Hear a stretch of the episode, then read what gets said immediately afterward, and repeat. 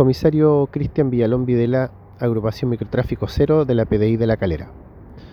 Funcionarios de la Agrupación de Microtráfico Cero de la Brigada Antinarcóticos y contra el Crimen Organizado de La Calera realizaron una investigación con la finalidad de acreditar la venta de droga en un domicilio de la comuna de La Calera, el cual estaba constituido por un clan familiar dedicado a la venta de cocaína base. Los antecedentes permitieron gestionar ante el juzgado de garantía de la calera una orden de entrada y registro judicial, en coordinación con el Ministerio Público de la misma ciudad. Una vez materializada la orden, se logró incautar droga de este tipo, equivalente a 842 dosis, además del dinero recaudado por el imputado durante la jornada, todo lo cual fue levantado como evidencia y puesta a disposición del Tribunal de la Calera junto al detenido,